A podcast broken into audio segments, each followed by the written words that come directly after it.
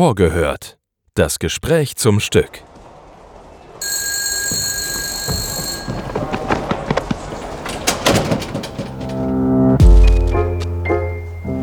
Einen wunderschönen guten Tag, meine sehr verehrten Damen und Herren.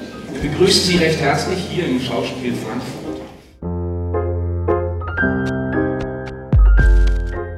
Hallo Barbara Birk, ich freue mich sehr, dass du da bist. Heute sprechen wir über unsere nächste Premiere in den Kammerspielen.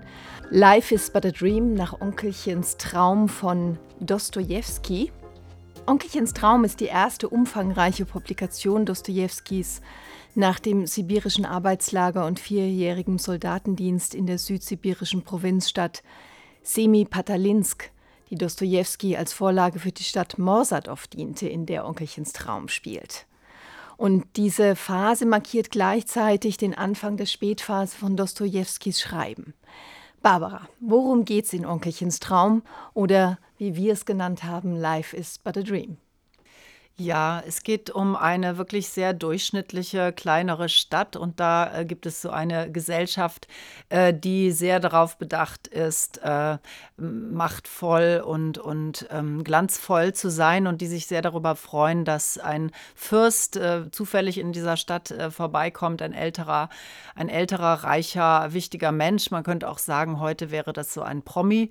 Und ähm, die Frauen und vor allen Dingen eine Frau des, äh, der Stadt versucht es so zu drehen, dass äh, ihre äh, junge, hübsche Tochter an diesen Fürsten verheiratet wird, damit sie im Grunde an die Macht und an das Geld dieses älteren Mannes herankommt. Und die Verwicklungen und die Kämpfe, äh, die teilweise sehr komisch sind zwischen all diesen Menschen in diesem Dorf und letztendlich auch die ähm, überraschende Lösung des ganzen Problems, das ist das Thema ähm, dieses Romans, der wirklich geschrieben ist wie eine Farce, könnte man sagen. Mhm.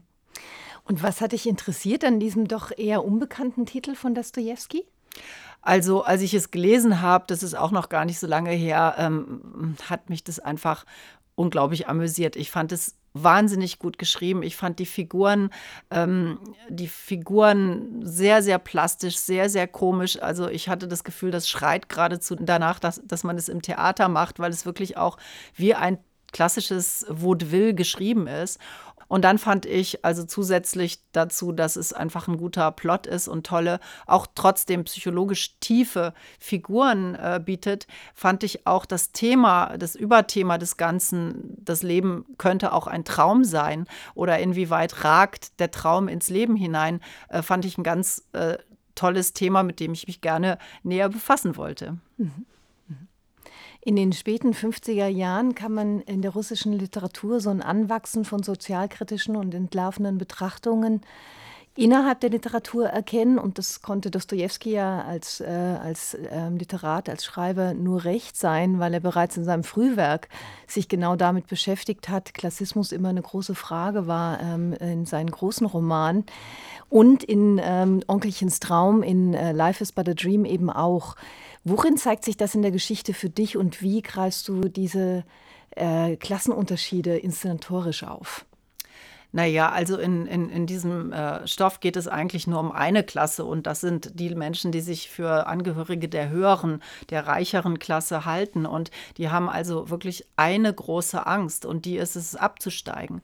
Äh, wollen aufsteigen und das ist der Motor für alles und dafür gehen sie wirklich über Leichen und das fand ich schon sehr interessant, weil es sehr krass dargestellt ist und sich eigentlich auch sehr leicht auf heutige Verhältnisse ähm, übertragen lässt, auch äh, die, die Oberflächlichkeit der, der Leute, die ähm, das Orientieren daran, was gerade zum guten Ton oder was gerade im Trend liegt, ähm, äh, womit man beeindruckt, äh, wie sehr man gesehen wird von anderen Menschen, viel Wirbel, viel Aufregen zu ersehen und dann auch zum Beispiel äh, die Gabe dieser Hauptfigur. Es gibt eine Hauptfigur, die wirklich äh, Haare auf den Zähnen hat und äh, wirklich bereit ist, alles zu tun, um äh, um Erfolg zu haben. Und das ist diese, diese Mutter, diese Maya heißt sie, ähm, der ist auch jeder Skandal, kommt der im Grunde gelegen. Also ein Skandal bringt sie nicht um, sondern ein Skandal bringt sie im Grunde genommen weiter. Also auch die Fähigkeit äh, von Menschen, durch Skandale hindurchzugehen, ohne dass ihnen das was äh, macht. Und ähm, eigentlich, indem sie dann einfach am Ende nur den Ort wechselt, da, dann woanders nochmal wieder eine Stufe weiter zu gehen in der Erfolgsskala, obwohl sie ganz viel Dreck am Stecken hat und Skandale. Ähm, das fand ich sehr gut übertragbar auf die heutige Zeit mhm. und was man so beobachtet, ähm, auch wenn man sich in den Medien umguckt. Mhm. Also verstehe ich das richtig? Es ist eigentlich wie so ein Panoptikum, äh, Panoptikum einer Influencer-Gesellschaft, die wir da sehen, wenn man das auf heute übertragen würde. Ja, kann man ganz einfach eigentlich ja. übertragen. Ja. ja, ja. Du hast zuletzt äh, nach Mitternacht in den Kammerspielen inszeniert und äh, grundsätzlich kann man ja sagen, dass deine Arbeiten immer extrem musikalisch sind. Äh, du kommst auch aus der Tradition ähm, von Marthaler. Bei ihm hast du Regieassistenz vor einigen Jahren gemacht. Äh, das heißt, das Ganze hat auch immer eine große musikalische Komponente. Ist das bei Life is but a Dream auch so? Ja, auf jeden Fall. Das, das ist ja auch wieder derselbe Musiker, mhm. äh, der mitmacht. Der Markus Reschnewki wird die ganze Zeit ähm, mit auf der Bühne sein und, und das Ganze musikalisch begleiten. Und das ist äh, immer für mich sehr wichtig. Ähm, es ist auch in diesem Stück jetzt besonders wichtig und schön, weil es, es, hat, es, es hat sehr viel Dynamik. Also es hat eigentlich auch oft die Dynamik von Slapstick. Ähm, und ähm, ja, wie gesagt, Vaudeville-Theater. Mhm. Und ähm, da hat die Musik natürlich eine große, ähm, ja, da gibt es eine große Möglichkeit, durch die Musik auch, auch Tempo zu machen oder einfach Atmosphären zu schaffen oder das zu befeuern. Ähm, Kontraste zu setzen und so weiter. Also ohne Musik könnte ich mir sowieso gar kein Theaterstück vorstellen, also von mir jedenfalls keins. Mhm.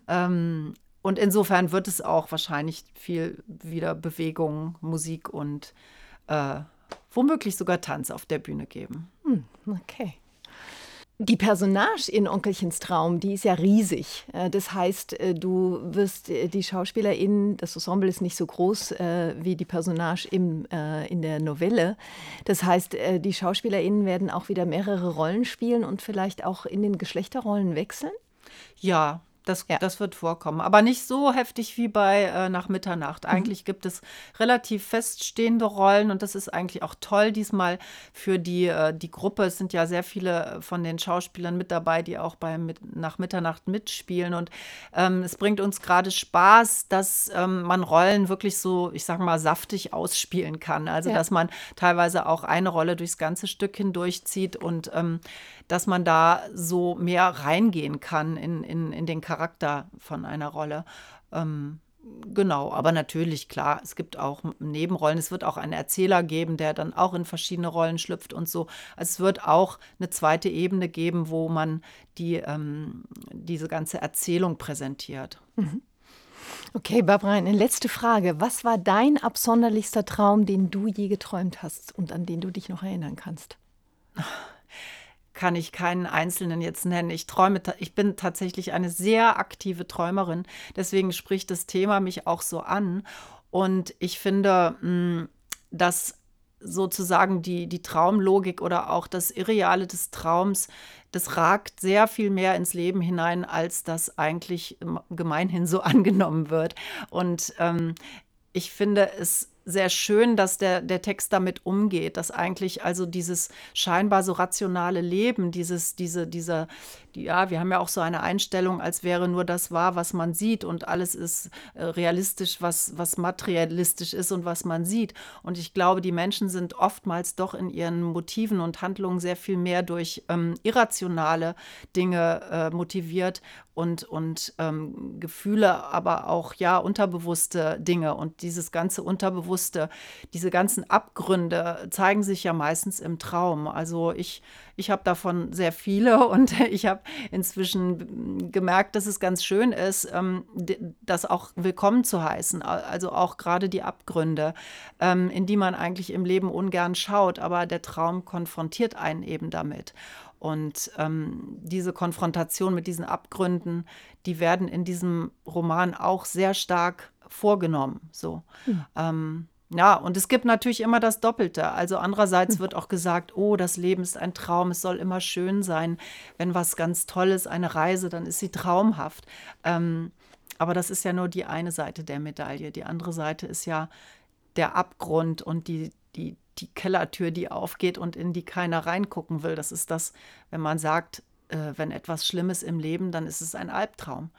Ähm, und diese Vermischung, die eigentlich ständig stattfindet zwischen Realität und Traum, äh, an der bin ich sehr interessiert, weil ich sie selber auch erlebe. Mhm. Und ich hoffe, dass wir in dem, an dem Abend ein bisschen was davon vermitteln können, von diesem Gefühl.